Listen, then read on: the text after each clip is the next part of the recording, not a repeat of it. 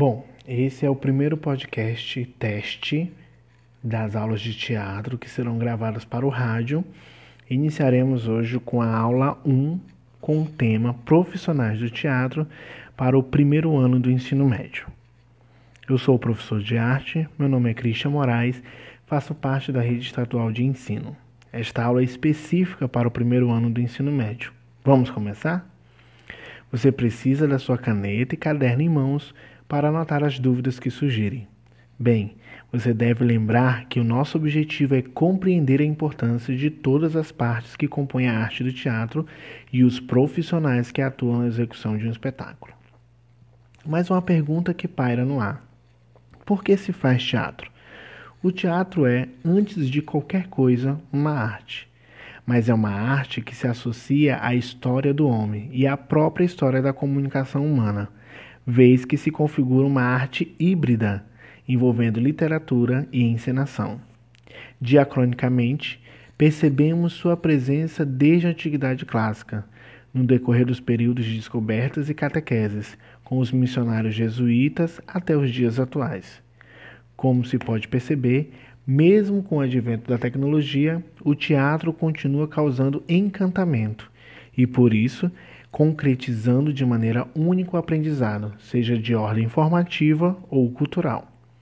O teatro, etimologicamente, é de origem grega. Nasceu no século V a.C. como culto ao deus Dionísio. Significava lugar onde as peças eram encenadas e apreciadas pelo público. A primeira ideia que se teve do teatro é que ele era um edifício constituído de um palco, lugar destinado à apresentação das mais diversas peças e para uma plateia. Posteriormente, o teatro passou a designar não só o espaço físico, mas também a arte da interpretação. Voltando à nossa pergunta, poderíamos apontar várias respostas, mas há também respostas que pareceriam simplistas, por diversão, prazer ou hobby. No início da história do teatro, as pessoas faziam para expressar sentimentos ligados ao miticismo, ao religioso e ao sagrado. Durante o período colonial, no Brasil, o teatro era utilizado como forma de transmitir a doutrina dos missionários católicos aos povos indígenas como forma de catequese, que a gente já tinha falado lá no início.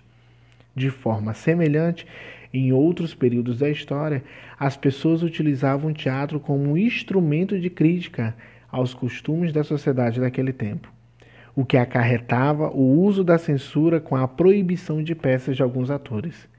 Aos que fazem teatro para ajudar as pessoas que se a expressarem e a resolver dificuldades e até mesmo como terapia. Em alguns países, utiliza-se o teatro para ensinar literatura e história, através do teatro educação, que não tem como objetivo explícito a representação de um espetáculo, mas dá ênfase ao fazer e à provocação de experimentações. Ensinar o conteúdo disciplinar atualmente não é a única função da escola. Enquanto instituição formadora, ela deve viabilizar formas de acesso ao lazer, à cultura, às práticas esportivas e até às questões religiosas, permitindo a integração mais efetiva dos alunos na sociedade. Neste sentido, o teatro tem um papel importante na vida dos estudantes, uma vez que, sendo utilizado devidamente, auxilia no desenvolvimento da criança e do adolescente como um todo, despertando o gosto pela leitura, promovendo a socialização e, principalmente, melhorando a aprendizagem dos conteúdos propostos pela escola.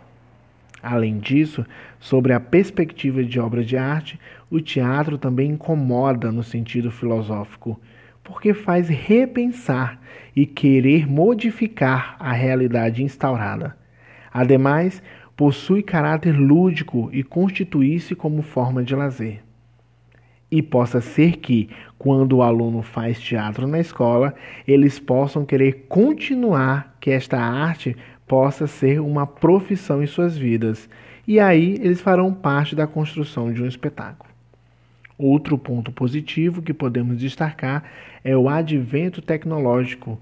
O teatro ganha novos contornos com a utilização desses recursos. A tecnologia está a serviço da arte também sala de espetáculos menores, mais aconchegantes, denominadas intimistas, a utilização de microfones para ampliar a potência vocal, com vistas no padrão de qualidade, no caso dos musicais. E por fim, a utilização do ponto eletrônico, possibilitando a velocidade das produções. O mundo tornou-se mais dinâmico, tornou-se mais elétrico. Com isso, o teatro também pode se adaptar a estas evoluções modernas e tecnológicas. Para que um espetáculo profissional aconteça, muitos profissionais em diferentes áreas são envolvidos além do diretor e dos atores. Alguns são poucos lembrados em citações, mas atuam de forma precisa nos bastidores, auxiliando os atores na representação sem serem vistos pelo público. O assistente de direção, o diretor de cena que se encarrega das entradas e objetos de cada cena, o contra-regra que cuida para que todos os objetos estejam nos devidos lugares e que a comunicação permanente com os técnicos de luz e de som para que tudo funcione de forma coordenada. As camareiras, os maquiadores, que são responsáveis pela caracterização dos personagens, figurinistas, cenógrafos e equipe de pintores, marceneiros, carpinteiros, os técnicos em eletricidade, o iluminador e o diretor musical. E cuidando da luz e do som, tem o pessoal da técnica, que cuida da maquinaria do teatro. Por fim, o trabalho do produtor, que atualmente é considerado importantíssimo, e a gente vai dar um destaque para ele, pois é ele que faz a captação dos recursos junto aos patrocinadores para a montagem do espetáculo, cuida de contratos para a companhia e cuidam da promoção do espetáculo e lidam com a mídia. A produção teatral pode ser dividida em funções, como diretor de produção, incumbido do planejamento geral em uma montagem, e o produtor executivo, que propriamente coloca a mão na massa, entre aspas. De qualquer forma, trataremos abaixo do papel da produção teatral sem levar em consideração essas distinções, que podem ou não existir nos grupos de teatro. As funções da produção teatral. O produtor teatral é o responsável por viabilizar toda a estrutura material necessária para a realização de uma obra artística, possibilitando que ela ganhe forma. Geralmente, ele é encarregado de providenciar os espaços de ensaio no período de montagem, os lugares de apresentação, seja para a realização de temporadas ou para a circulação de um espetáculo. A cargo da produção teatral fica também a sobrevivência e a manutenção do grupo e da realização artística, posto esta ser uma das suas funções primordiais. E os meios para isso são as leis de incentivos públicas e privadas ou a captação direta de recursos juntos a empresas, o famigerado bater a porta. Em qualquer um desses casos, o trabalho do produtor será de apresentar um projeto bem fundamentado com um orçamento condizente. A comunicação externa relativa à propaganda do espetáculo e interna entre as pessoas envolvidas diretamente na realização artística está entre as tarefas do produtor teatral, que também auxilia a aquisição de equipamentos de luz e de som, materiais para a confecção de cenário, figurino e etc. O produtor teatral conta com a atuação de outros profissionais, como o assessor de imprensa, o assistente de direção e o restante da equipe de criação. Mas sua função sempre será a de acompanhar todas as instâncias que envolvem a realização cênica, fazendo as devidas ligações entre elas e assim estabelecendo uma espécie de rede. Entre, entre outros, esse é um dos importantes papéis que exerce esse profissional do teatro. Outras pessoas importantes são os profissionais que estão em contato direto com o público desde a entrada do espetáculo. São os bilheteiros, porteiros e lanterninhas que cuidam de acompanhar a pessoa até o seu lugar na poltrona, distribuem os programas e o contato anterior, a preparação para uma boa assistência. Os técnicos de luz e som ficam em uma cabine lado a lado. Esta cabine geralmente fica localizada em frente ao palco no fundo da plateia ou na lateral do palco, mas é importante que seja avistado perfeitamente o cenário e a movimentação dos atores no palco. O trabalho destes profissionais deve ser em conjunto com o diretor de cena e o diretor da peça para que a iluminação aconteça de forma precisa. O bom público é aquele que chega com um bom tempo de antecedência ao local do espetáculo. Começa por aí a criar uma ambiência e este tempo de espera antes de iniciar o espetáculo é fundamental para que se possa ter acesso às informações do programa. Estas informações irão situar a obra e seu autor e trarão dados sobre todo o elenco, fotos e sua experiência em interpretar o personagem, funções e nome dos envolvidos na realização do espetáculo, direta e indiretamente através da ficha técnica. Há ainda trechos de críticas publicadas pela imprensa ou entrevistas com os profissionais, além de conter dados importantes sobre a realização do espetáculo, o programa, o cartaz, ingressos e matérias de jornais e revistas que servem de arquivo para pesquisas e registro. Agora eu vou explicar a função de alguns profissionais do teatro. Temos o aderecista, criativo responsável pela construção dos objetos, adereços que são utilizados em cena. Ator e atriz, a pessoa que representa um personagem teatral.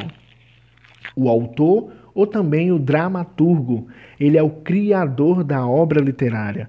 O autor tanto pode criar textos dramáticos originais, como adaptar textos literários para textos dramáticos, reescrevendo e transformando-os. Temos também os auxiliares de camarins, ajuda a vestir e a despir os atores e trata da manutenção da guarda, do guarda-roupa do espetáculo. O bilheteiro, funcionário que vende os bilhetes para o espetáculo compositor responsável pela criação de uma partitura musical. O cenógrafo, ele é responsável pelos conceitos artísticos da cenografia do espetáculo teatral. Se o teatro tiver dança, temos o coreógrafo, responsável pelos movimentos cênicos, ensaia e cria as danças para o espetáculo. Contra a regra, tem a função de acompanhar o espetáculo responsabilizando-se pela mudança de cenários, figurinos, tirando e colocando em cena adereço nos seus devidos lugares. É também o representante imediato do diretor de cena, que tem a função de marcar as entradas dos atores em cena. O sinal dado para indicar o início do espetáculo também é realizado pelo contra-regra. As costureiras pessoas que costuram, confeccionam os figurinos desenvolvidos pelo figurinista.